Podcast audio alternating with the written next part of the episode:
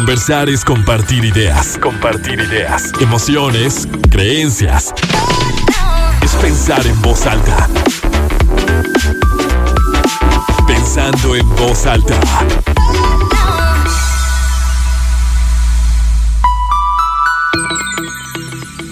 ¿Cómo están? Muy, muy, muy buenos días. Bienvenidos a Pensando en Voz Alta. Soy Lucía Olivares. Los saludo con muchísimo gusto este sábado 18 de septiembre de 2021. Son las 11 de la mañana en punto. Tenemos 25 grados centígrados en el centro de Torreón.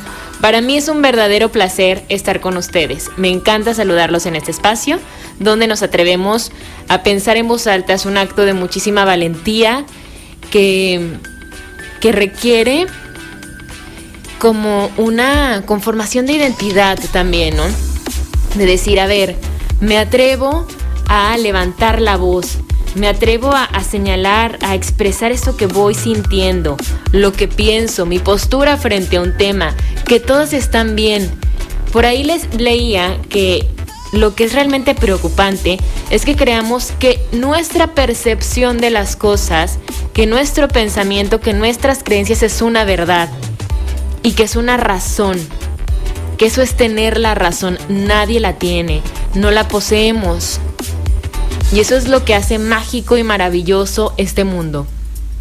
Podemos siempre expresarnos, podemos estar de acuerdo o en desacuerdo con algo. Deberíamos, o creo que sería muy bueno el permitirnos descubrir, escuchar al otro, estar frente a todas estas exposiciones de ideas y discernir ir eligiendo, ver con qué me quedo, con qué no, con qué comulgo o con qué no en este momento de mi vida, porque somos seres cambiantes. El tiempo transcurre y no es en vano. El tiempo, las experiencias, la vida, las personas, los lugares, las situaciones nos van dando información, herramientas para tomar decisiones, para pensar, para construir nuestro pensamiento, nuestra idea de las cosas, de la gente también. Entonces, es que eso es el respeto. A veces nos cae mal a alguien o no queremos ver a una persona o le cambio la radio o apago la televisión o cierro el libro porque esa persona que me está hablando no piensa igual que yo. ¿Y por qué tendría que hacerlo? Es un ejercicio de mucha confrontación, o sea, y, y de mucha, híjole, de mucha riqueza el leer, escuchar, ver a alguien y decir, yo no pienso como él, yo pienso de esta forma. ¿Y por qué piensas de tal forma? Porque la información que obtienes es distinta, tu experiencia de vida es distinta, porque te ha tocado vivir otras cosas, experimentar el tema desde otro punto de vista. Y es maravilloso. Yo los invito siempre a pensar en voz alta, de manera particular aquí en este espacio, a las 11 de la mañana los sábados donde busco pues acercar temas de nuestro día a día que nos vengan bien a todos, que nos sirvan a todos, que nos ayuden a, tener una mejor calidad de vida, a ser mejores ciudadanos también, a a ser mejores personas. ¿Qué es eso? ¿Ser mejor o peor? Bueno, no hay nadie mejor o peor, sino yo sentirme más tranquilo, más incluyente. La inclusión. ¿De qué se trata la inclusión? ¿A qué nos referimos cuando hablamos de inclusión?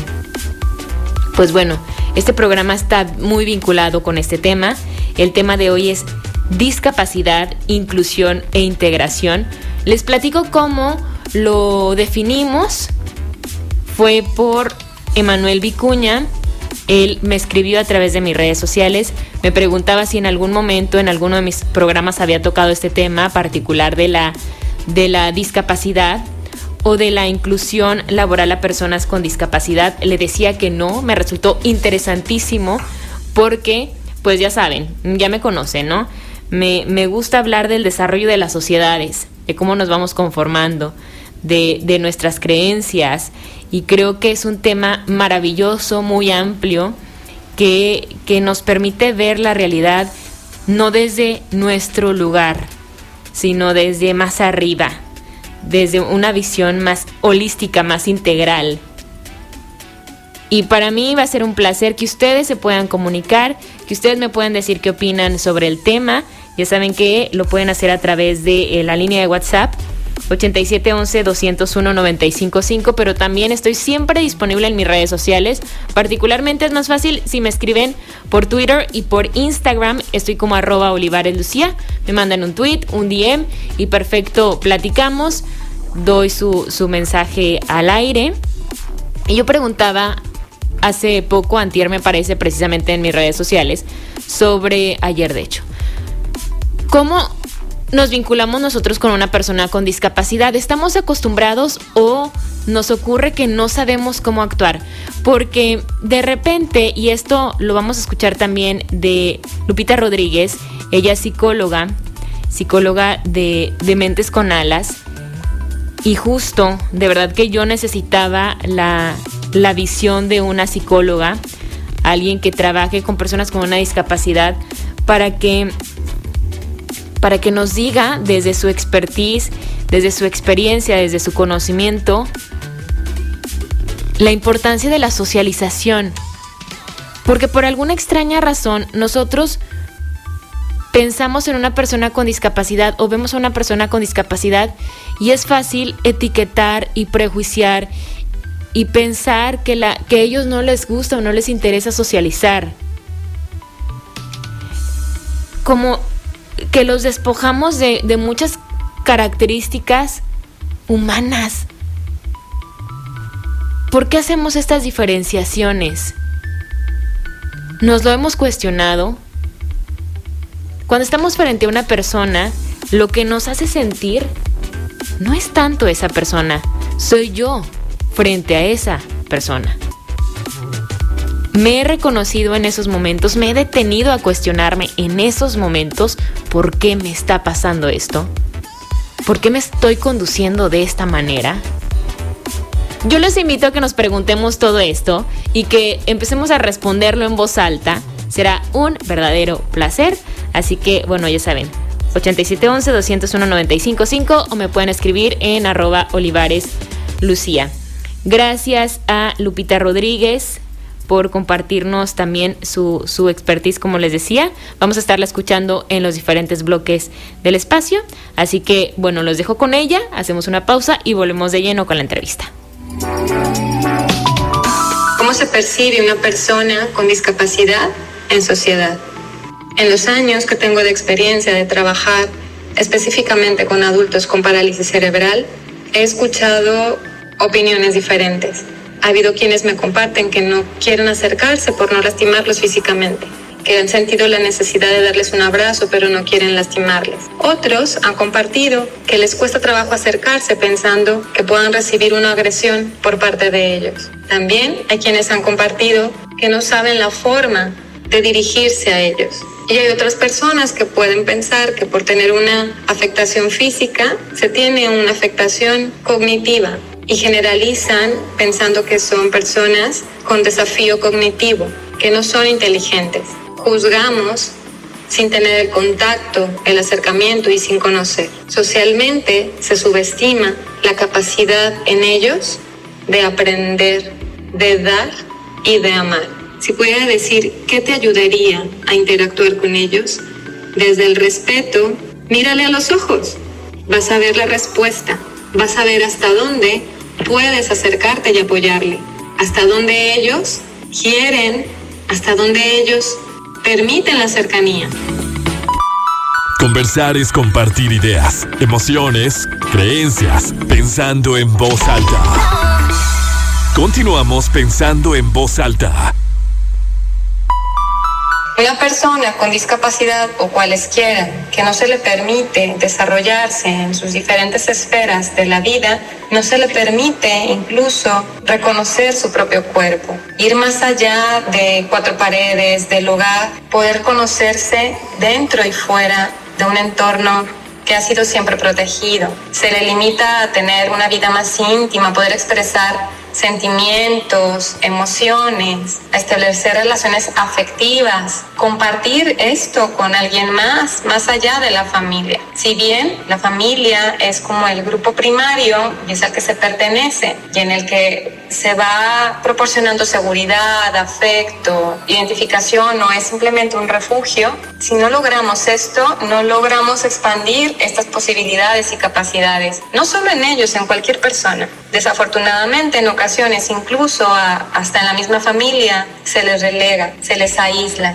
Entonces, no pertenece ni siquiera al grupo familiar. No logran aprender de las relaciones sociales.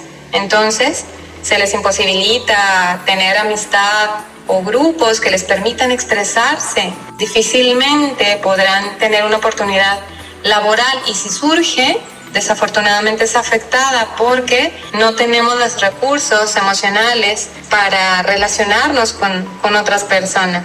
Y finalmente, pues el sentido o el propósito de vida queda lejos de ser una fuente de inspiración. Seguimos pensando en voz alta, soy Lucía Olivares y como ya escuchábamos el tema de hoy, discapacidad, inclusión e integración, para abordarlo, está en la línea Emanuel Vicuña, investigador y asesor de inclusión laboral en personas con discapacidad. Emanuel, ¿cómo estás? Muchísimas gracias por acercar este tema a todos nuestros radioescuchas. Hola, buenas, buenos días, Lucía. Muy bien, muchas gracias. Muchas gracias también por la invitación y esperemos que el programa sea de el agrado y más que eso, que realmente a partir de aquí tomen una conciencia y les dé interés este tema para seguirlo viendo, no nada más en estos programas o por, por este día más bien, sino también por cuenta propia. Claro, tal cual que lo integremos a nuestra vida, ¿no? Y esa es la, la, la primer pregunta que, que quisiera hacerte, Manuel. Titulamos el programa Discapacidad, Inclusión e Integración y tú me platicabas en una de las llamadas que, tuvimos las, la semana pasada o en esta semana las diferencias entre la inclusión y la integración. ¿Nos podrías explicar un poquito de qué se trata y, de qué va? Muy bien. Vamos a verlo de la siguiente manera. Integración. Eh, pongamos un conjunto de personas en una habitación Sí. Y tenemos 10 mesas. De esas 10 mesas, 9 mesas son para personas sin discapacidad y una mesa es para personas con discapacidad. En ese momento es una integración, porque están en el mismo evento. Sin embargo, están muy clasificados porque eh, puedes distinguir cuál mesa es para personas con discapacidad y cuál mesa no. Un ejemplo más básico las fiestas que tenemos normalmente. ¿Qué es lo que hacen? Mesa para adultos y mesa para niños. Están en el mismo evento, pero no están los, no hay una combinación o no están eh, en la misma plática o en las mismas circunstancias las, eh, las el ser humano, tanto los niños como los adultos. Esa es una integración. ¿Qué es una inclusión? Una inclusión es que no haya una mesa para ciertas personas y una mesa para otras personas, sino que en la misma mesa podamos convivir todo tipo de personas. Tanto personas con discapacidad como personas sin discapacidad. Esa es la diferencia entre integración e inclusión. Buscamos, Emanuel, entonces la inclusión. Eh, eso sería lo primordial y sería lo, lo óptimo, que se buscara la inclusión. Sin embargo, eh, como podemos observar, eh, hay algunos momentos en que se va a manejar de integración a inclusión y no se trata de que siempre se quede la integración, sino se trata, como tú comentabas, que busquemos la inclusión. Un ejemplo palpable y que acabamos de vivir en algunos meses anteriores son las Olimpiadas. Hay Olimpiadas eh, para personas sin discapacidad y las Paraolimpiadas, que son para las personas con discapacidad. Si, te fijas, las, las Olimpiadas sí se pudieron este, televisar, pero las Paraolimpiadas no. Solamente se, se difundieron por internet o en este caso por un canal de, de YouTube. Ajá. Canales de... Este, un canal de YouTube que se encarga de deportes, pero ellos sí abrieron la posibilidad de verlos por, por YouTube el video o ver los eventos en vivo. Sin embargo, por televisión o por cable o televisión abierta no se difundieron estos eventos. Y anteriormente pues ya vieron eh, Pistorius que intentó estar en los en atletismo, eh, era una persona con discapacidad, utilizaba prótesis y participó en, en ambos eventos en esa ocasión. Eso sería lo ideal, de que personas con discapacidad y personas sin discapacidad trabajáramos en las mismas situaciones, participáramos en los mismos eventos y este conviviéramos en conjunto. Por ejemplo, eh, vi que en tus redes sociales hiciste una pregunta de que si sabíamos cómo interactuar con las personas con discapacidad. Así es, ajá.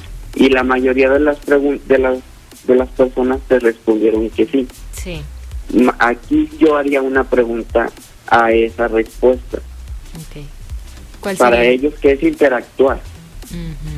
Porque, por ejemplo, pasar y que me saluden, yo como persona con discapacidad, para ellos puede generar una, una interacción.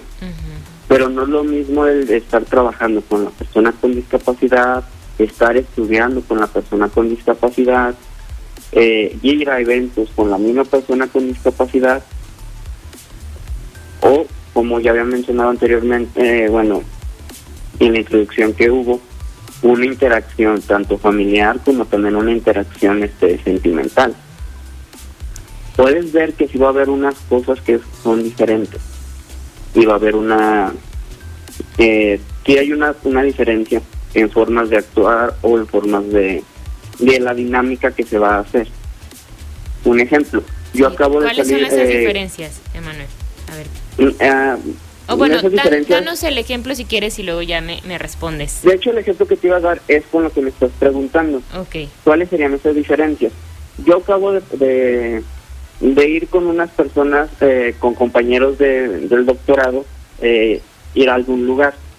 Entonces, eh, llegamos al lugar donde pedimos de tomar, donde pedimos este consumo de alimentos y de ahí caminamos un, un, buen ratito donde estábamos este, viendo locales de venta, locales de artesanías, etcétera, etcétera.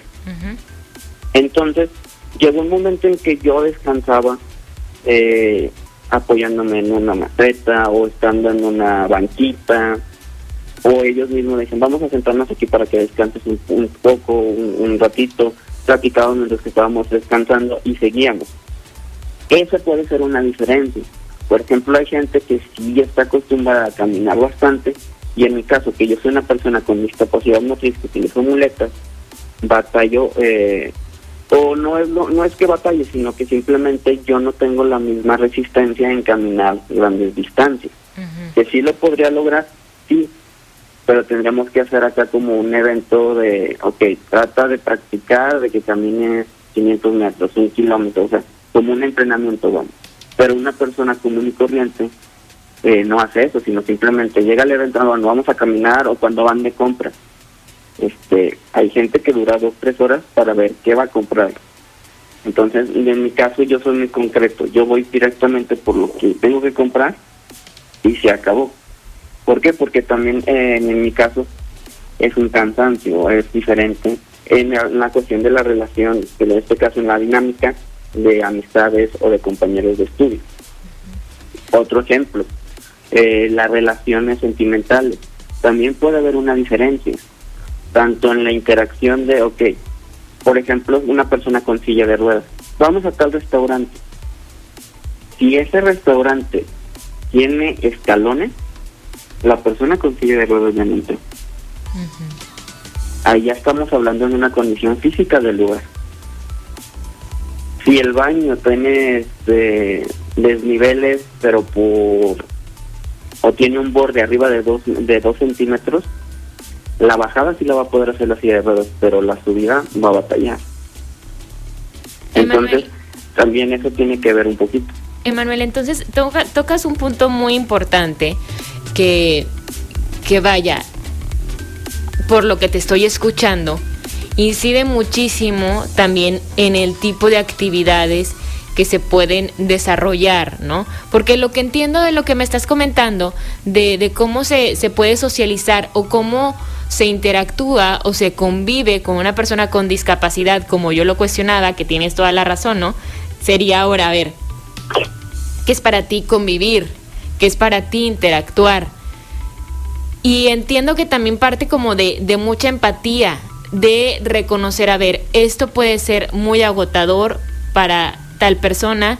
Si lo invito o vamos a tal lugar, a tal restaurante, pues bueno, posiblemente tenga muchos impedimentos, pero aquí está la otra parte. ¿Qué tan bien diseñadas o qué tan incluyentes son nuestras ciudades, ¿no?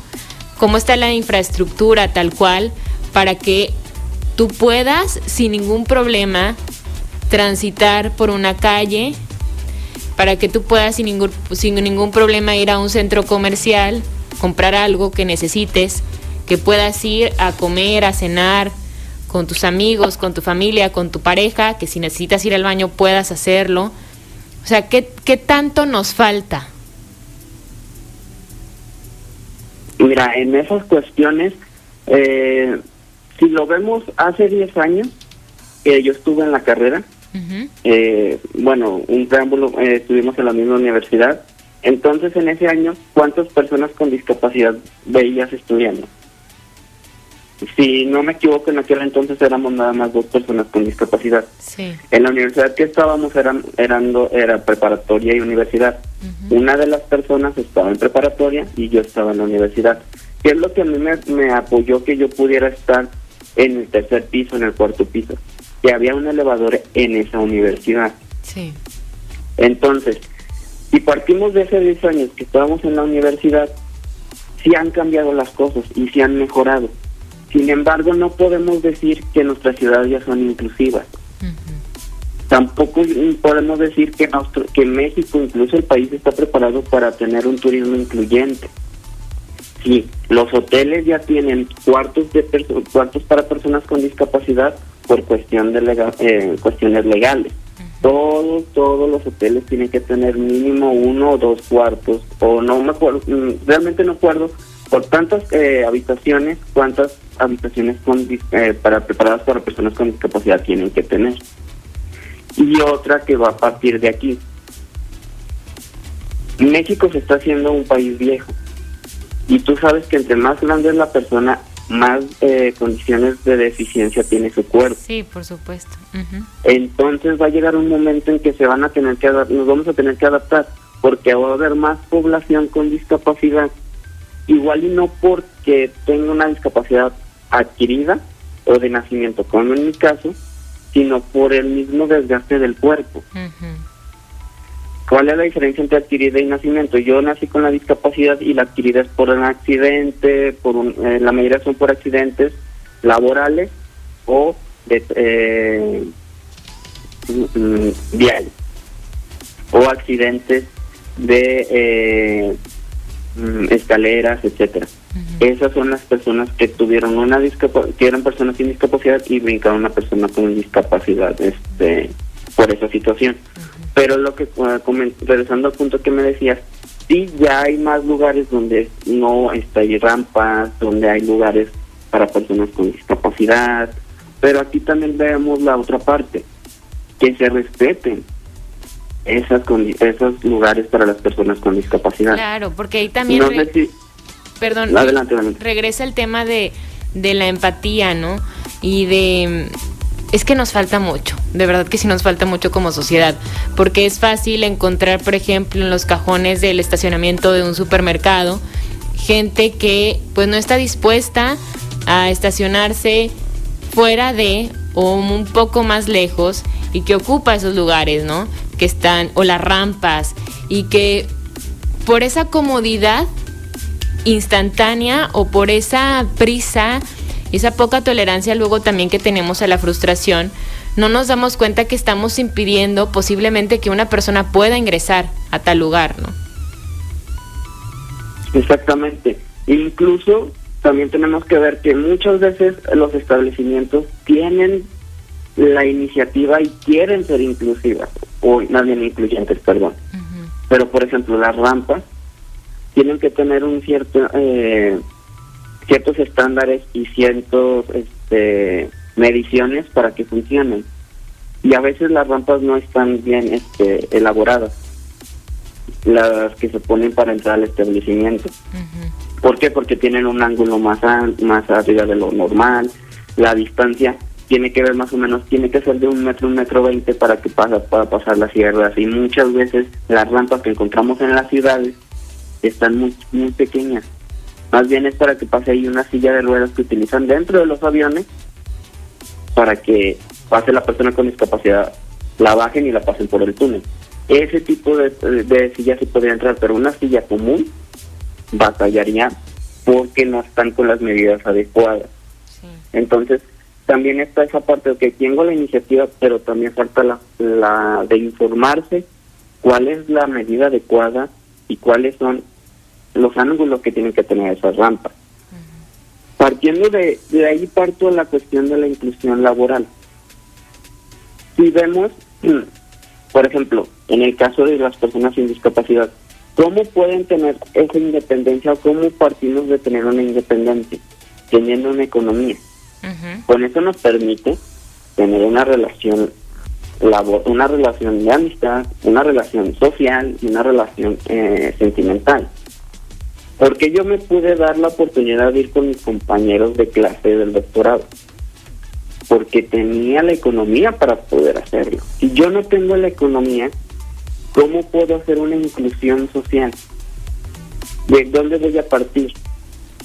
que sí, que sí ha habido momentos en que el gobierno te apoya con economía, con becas, con lo que, con programas sociales. Hoy estoy de acuerdo, pero es que es un placebo, porque ni siquiera realmente eh, curan un síntoma y mucho menos la enfermedad. Claro. ¿Por qué? Porque la cantidad que se está dando trimestralmente, bimestralmente o mensualmente es para sobrevivir. ¿Y qué tanto? No para hacer un desarrollo. Claro, Emanuel, ¿y qué tanto ocurre? Que, esa es una, una de las grandes preguntas que, bueno, no sé si alcanzamos a, responderla en este bloque, nos tendremos que pasar al siguiente, que hay distintas discapacidades, ¿no? Hay muchísimas. Y luego se cree que una persona que tiene alguna discapacidad no tiene interés sobre distintas áreas de la vida.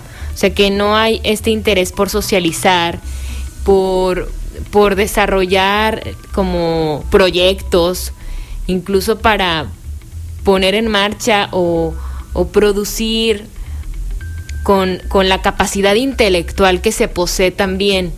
Luego, y lo decía en la, en la introducción, tenemos muchos prejuicios, muchos estigmas y, y, esta convivencia de la que hacíamos mención hace unos minutos, se a lo que a lo que quiero llegar es que muchas veces funcionamos o nos comportamos distinto con una persona que tiene una discapacidad y no únicamente como con esta parte física de a dónde llego, este, cómo me siento, eh, cómo, eh, como, sí, tal cual qué lugar ocupo, sino que cambiamos ¿Y esto cómo lo experimentas? ¿Lo has experimentado, Emanuel? O sea, de sentir un trato distinto hacia ti por tu discapacidad. La respuesta es sí. Ajá. Eh, y sí he eh, percibido un, trato distinto, de, pero también de acuerdo a las circunstancias. Ok. O sea, ¿en qué, circunstancias? Ah, de acuerdo a las circunstancias, ¿en qué sentido? Un ejemplo. Yo voy a un banco y hago una fila. Entonces, la mayoría de las ocasiones va un ejecutivo y me dice, pasa por favor a esta ventanita. Me paso la fila. Ahí hay una diferencia. Pero ¿por qué es la diferencia? Por el tiempo que se tardan y porque está, por estar parado, etcétera, etcétera. Personas de la tercera edad también he recibido un cambio. Te voy a contar una experiencia que tuve con mi hermano. eh, bueno, en Torreón existe un centro comercial que es Galería. En Galería, eh, cuando recién inició, no sé si tú te das cuenta que había más personas adultas de 30, 40 años en adelante que jóvenes, cuando recién inició ese centro comercial. Bueno, Fuimos yo y mi hermano compramos unas cosas y yo llevaba mis bolsas de lo que yo había comprado, era ropa. Y mi hermano llevaba sus cosas también. Llegan unas personas y detienen a mi hermano y le dicen que no tienes educación, ves que no puede con las bolsas, o más bien, ves que tiene discapacidad y trae bolsas y no le ayudan. Y le, dice, y no creo que no sepas quién es, porque vienen juntos y se parecen bastante. Sí tenemos eso de que mi hermano y yo nos parecemos bastante. Pero mi hermana se quedó así de que, pues es que él sí puede, no pasa nada, o sea, ¿pero por qué? Porque él ya está, pues toda la vida pues vivimos juntos, entonces sabe muy bien en qué cosas sí necesito apoyo y qué, en qué cosas no necesito apoyo. Entonces, eso también me llegó a pasar y tuve que intervenir comentando, no, no pasa nada, la bolsa está livianita, nada más a esta condición de ropa y yo puedo hacerlo. Cuando yo necesito el apoyo, yo lo pido y él me ayuda. Que también ahí hablamos digo, las personas que se acercaron muy probablemente con toda la intención de, de, ayudar, pero también desde un desconocimiento, ¿no? De no conocer tal cual la situación que tampoco tendrían por qué conocerla efectivamente porque es una persona externa, ajena y, y no tu hermano, que como bien dices, pues vivían juntos, convivían todos los días. Emanuel, vamos a hacer una pausa rápida y seguimos platicando de este tema. Conversar es compartir ideas, emociones, creencias, pensando en voz alta. Continuamos pensando en voz alta. ¿Cómo se desarrolla la autonomía e independencia en las personas con discapacidad? Principalmente no subestimando la capacidad de aprendizaje que tiene cada uno, proporcionándole experiencias de vida dentro del hogar, con los vecinos, en el ámbito educativo, en el área social y en el área laboral sería lo ideal. experiencia de relacionarse con otro nos provee de recursos para seguir interactuando con otras personas y resolver conflictos desde diferentes perspectivas. Si pudieran listar cuatro aspectos primordiales para contribuir en el desarrollo de la autonomía de cualquier persona con discapacidad y cualquier otro ser humano sin ningún tipo de limitante, sería primero trabajar en su aceptación, en la aceptación de mi condición, de mi discapacidad, de mis posibilidades. No forzarme a cambiar nada, respetar el ritmo de aprendizaje y el ritmo de mis habilidades, manteniendo un sentido de realidad, soltando la fantasía, mirando la verdadera posibilidad y finalmente manteniendo una congruencia entre todos estos aspectos. Seguimos pensando en voz alta. Soy Lucía Olivares. Muchísimas gracias a la psicóloga Lupita Rodríguez por compartirnos su experiencia, su conocimiento respecto al, al tema. Y antes de seguir con la conversación con Emanuel Vicuña, les comparto que Cinépolis está de aniversario. 50 años de brindar la mejor experiencia de cine en nuestro país, además de disfrutar de la mejor cartelera con todas las comodidades. Así que durante 50 días Cinépolis te ofrece promociones para que celebres con ellos. Desde el 1 de septiembre y hasta el 7 de octubre, encuentra en Cinépolis 2x1 en entradas, combos a precio de aniversario, precio especial en frappés, nuevas opciones en dulcería, bebidas y platillos con los, los, ingredientes más ricos y en cada compra que realices en dulcería puedes obtener un beneficio. Así que festeja el 50 aniversario de Cinépolis y vive la mejor experiencia del cine. Y bueno, seguimos, Emanuel. Recuerden que estamos conversando con Emanuel Vicuña, investigador y asesor de inclusión laboral en personas con discapacidad.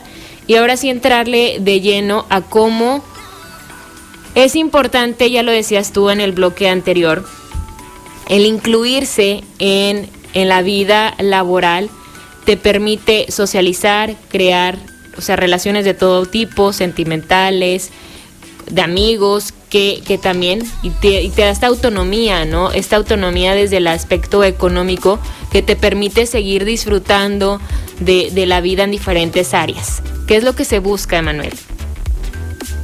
¿Me puedes repetir la pregunta, por favor? Sí, digo que estábamos, estaba entrando como en contexto de lo que, de lo que cerrábamos y lo que comentabas en el bloque anterior, de la importancia de de la inclusión laboral para la autonomía económica y para generar relaciones sociales. Exacto. Mm, como te había comentado anteriormente, eh, muchos hablan de la inclusión social, pero tenemos que partir desde una base. Eh, entonces, esa base se disputa en dos tipos de inclusión. La inclusión laboral y la inclusión educativa. Entonces, mm, bueno, yo en cuanto a la, eh, de las dos inclusiones que te estoy mencionando, yo con la que he trabajado en la inclusión social. Digo, la inclusión, perdón, laboral. Laboral. Y a, y a partir de ahí yo te puedo decir que hay muchos mitos y muchos barreras existentes. Un ejemplo, muchos creen que cuando contratas personas con discapacidad van mucho al médico, faltan mucho por condición de salud.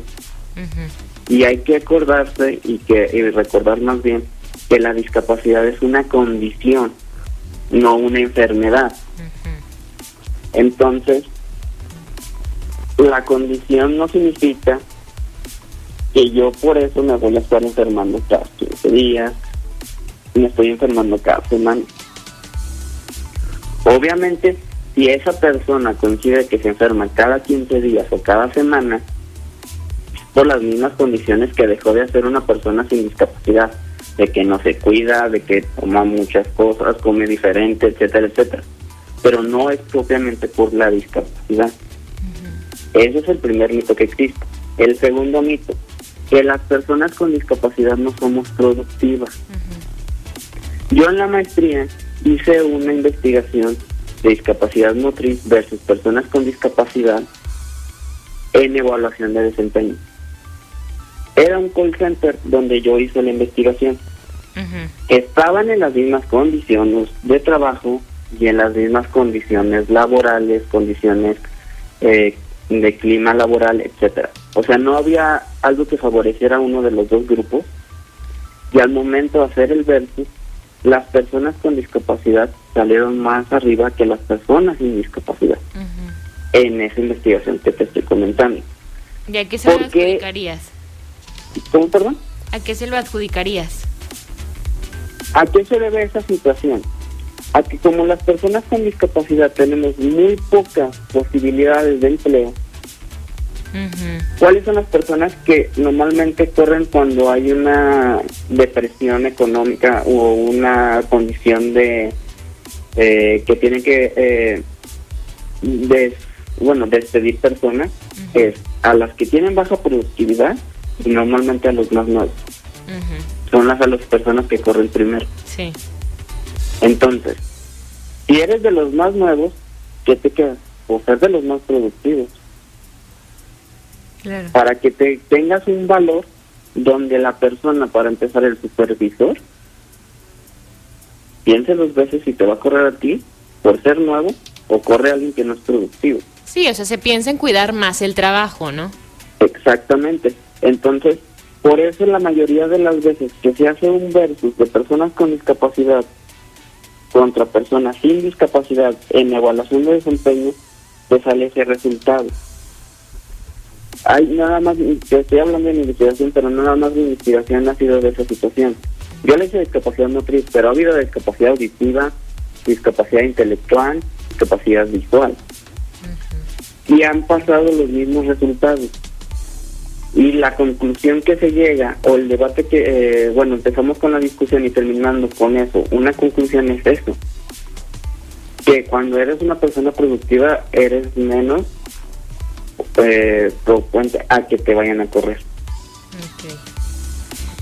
Emanuel, ¿tienes eh. datos, perdón, tienes datos de, de qué porcentaje de empresas en nuestro país contratan o tienen dentro de su plantilla laboral personas con discapacidad? O si todavía hay algunas empresas que pues que hagan estas diferenciaciones. Mira, en el 2015 que estaba en la maestría, se había contado que había menos del 1% del total de las empresas a nivel México que contrataban, contrataban personas con discapacidad. ¿De cualquier tipo de discapacidad? Exactamente. O sea, te estoy hablando de que tengan una, persona con discapacidad, no importa qué tipo. Okay. Entonces, había menos del 1%. Y yo, creo... en ese entonces... No, adelante, adelante.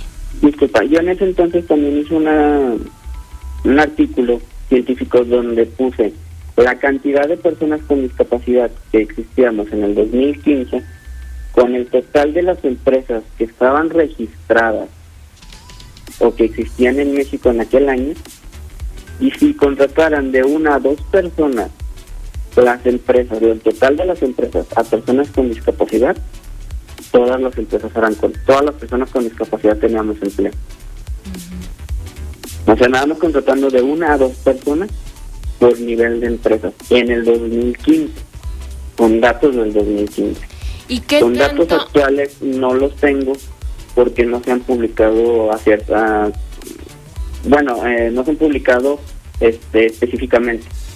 Tendríamos que hacer una investigación más profunda para sacar eso, que realmente ahorita actualmente no los tengo. ¿Qué, tanto se busca, se busca trabajo, Emanuel? Disculpa que te, que te interrumpa, porque bien decías, bueno, tú estás enfocado y has estudiado el tema de la inclusión laboral, no tanto de la inclusión educativa. Sin embargo, pues va muy de la mano, ¿no? Porque si no se da primero una inclusión en términos educativos, en las escuelas, en las universidades, difícilmente también estas personas que presentan alguna discapacidad van a, tener acceso, van a tener la, posibilidad de trabajar en una empresa recibiendo un, buen sueldo, un buen salario y, como por consecuente pues todo esto que, nos decía, ¿no? La autonomía eh, en términos económicos, incluso el, el sentirse y saberse productivo, el que estás generando lazos amistosos por tu propia cuenta, que creo que eso indiscutiblemente a cualquier ser humano que tenga una discapacidad o no, te fortalece muchísimo.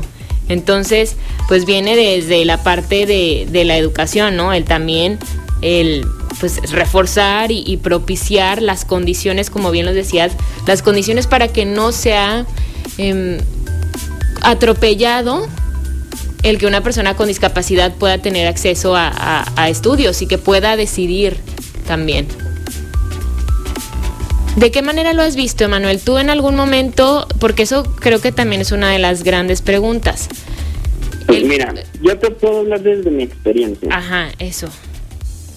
Yo salí de la carrera y me decían que no tenía experiencia. Y que yo era un poco rojo para las empresas. ¿Por qué? Porque mi puerto, mi, mi área es recursos humanos. Entonces me decían, es que tú no vas a estar, el recursos humanos que está es en producción. Yo salí en el 2012 de la carrera. Entonces me decían, seguridad industrial no eh, es riesgo para seguridad industrial para ti si pasa algún accidente. ¿Cómo te vamos a sacar? ¿Qué va a pasar? En el 2016 ya sacan la norma 034, que es de seguridad industrial para personas con discapacidad en el área de trabajo. Cuatro años después. Yo acabo la, la, la maestría en el 2017. Vuelvo a pedir trabajo. Y ahora lo que me dicen es que yo estoy sobrevalorado para los puestos de trabajo. Por, ese, por esa situación, yo decidí ser, eh, en aquel entonces, ser consultor de inclusión y después estudiar otra vez en la línea de investigación lo que es el doctorado para hablar de discapacidad y trabajo. Entonces, ¿qué te puedo decir? A mí la educación me ayudó a encontrar trabajo, realmente no. A mí la educación al revés, en este caso a mí me dijeron que no, que porque ya estaba sobrevalorado. ¿Qué es lo que está pasando? Pero eso no es por una condición de discapacidad, Emanuel, sino...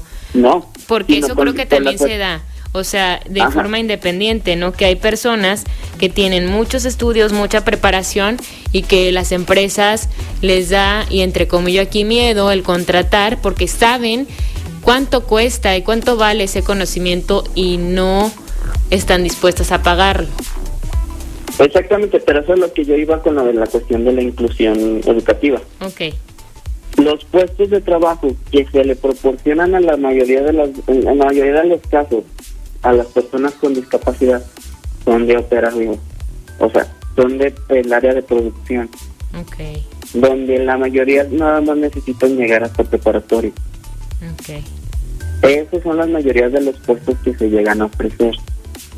No te estoy comentando que no hay empresas que no ofrezcan puestos como puestos administrativos y puestos medios altos, porque sí hay, pero no es lo mismo un puesto, por ejemplo, no es lo mismo que te ofrezcan un puesto de recursos humanos, que existe nada más uno, a que te digan en línea de producción que van a encontrarse 15, 20.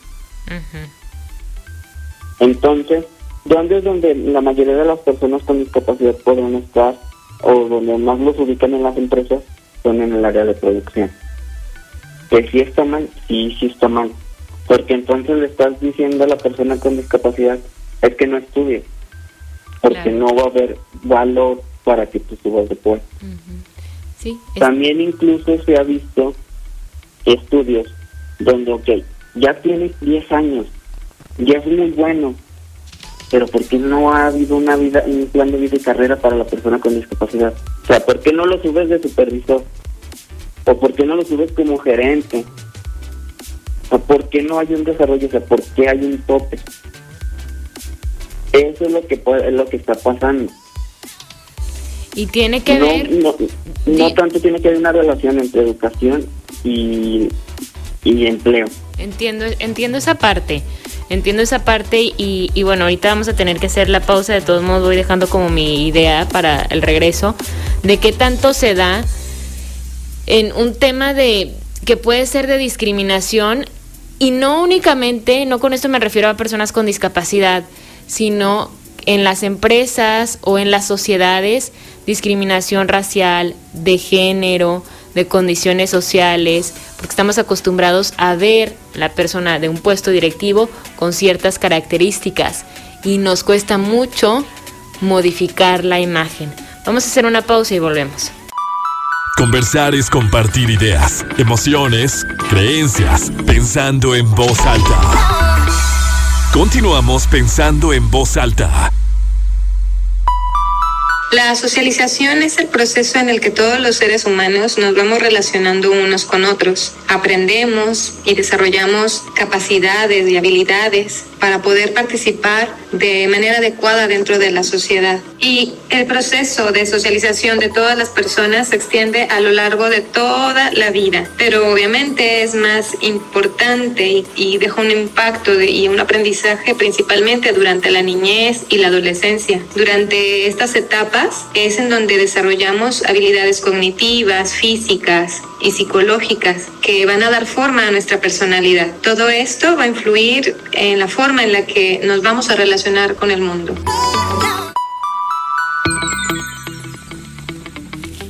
Seguimos pensando en voz alta, soy Lucía Olivares. El tema de hoy, discapacidad, inclusión e integración. Conversamos con Emanuel Vicuña, investigador y asesor de inclusión laboral en personas con discapacidad. Emanuel, el tiempo aquí corre muy rápido, no sé si lo has sentido también. Nos quedan, dos minutos y me gustaría dejártelos a ti para, para cerrar el tema, para que compartas algún mensaje que, que nos ayude a todos como, como ciudadanos y también a, a, las empresas, al gobierno y demás, de qué podemos hacer, qué se puede hacer para encontrar realmente la inclusión laboral, que se dé la inclusión laboral y con esto favorecer la socialización de todas las personas. ¿Cómo cerraríamos, Emanuel? Mira, yo voy a, te quiero comentar dos puntos, voy a comentar tres puntos. Ok. Uno, las, de lo que estamos hablando de la, de la inclusión educativa. ¿Qué es lo que nos va a corresponder a nosotros como personas con discapacidad? Estudiar cosas que sean necesarias para las empresas, que sean vitales para las empresas para tener un puesto de trabajo. No con el comentario que hice anteriormente quiere decir que no estudiemos, al contrario. Si nos preparamos y somos una mano de, una mano de obra especializada, podemos conseguir un mejor empleo. Pero sí ver en qué áreas donde no tengamos tanta competencia. Porque queramos o no, vamos a tener una desventaja si vemos un licenciado sin discapacidad y otro licenciado con discapacidad. Con experiencia y sin experiencia. Entonces tenemos que saber también, si vamos a estudiar, que yo recomiendo 100% estudiar, que sea algo muy específico y muy especializado para poder sobresalir. para que la discapacidad no sea un factor. Claro. Segundo, cómo favorecer la inclusión social, la inclusión social a partir de la inclusión laboral. Que las empresas hagan estudios para que hagan un plan de vida y carrera de las personas con discapacidad y puedan subir de puesto, que no nada más se queden en puestos operarios. Yo sé que yo no estoy brincando un punto que es el de cómo quieres que avancen si ni siquiera la inclusión laboral está bien establecida en el país. Sí, yo estoy de acuerdo, pero tenemos que avanzar de alguna manera. Entonces, eso también ayuda a que las otras personas con discapacidad vean es que sí se puede, si lo podemos lograr y si podemos subir de puesto. Y el tercero, cuando cuestión, en cuestión social, me han comentado es que cómo podemos ayudar, cómo podemos eh, aportar nosotros. Algo muy sencillo. Respetemos los lugares azules. Sí. Empecemos con eso. Quieren aportar su de arena, eh, quieren apoyar, etcétera. Respeten los lugares azules. Es muy sencillo. Eh, podemos comenzar con lo más básico. No queramos que hacer gran cosa, una revolución, no. Empecemos con pequeños detalles. Desde lo más... esos pequeños detalles son los lugares azules. Así es. Desde lo más sencillo, Emanuel, se nos acaba el tiempo. Te agradezco enormemente que compartas este tema con nosotros y ojalá que nos encontremos muy pronto. Emanuel Vicuña, investigador y asesor de inclusión laboral en personas con discapacidad. Gracias. Muchas gracias por la invitación, gracias. Gracias, gracias a todos ustedes, a David Pantoja en los controles, soy Lucio Olivares, nos encontramos el lunes con la información. Conversar es compartir ideas, compartir ideas, emociones, creencias. Es pensar en voz alta. Nos escuchamos el próximo sábado. Pensando en voz alta.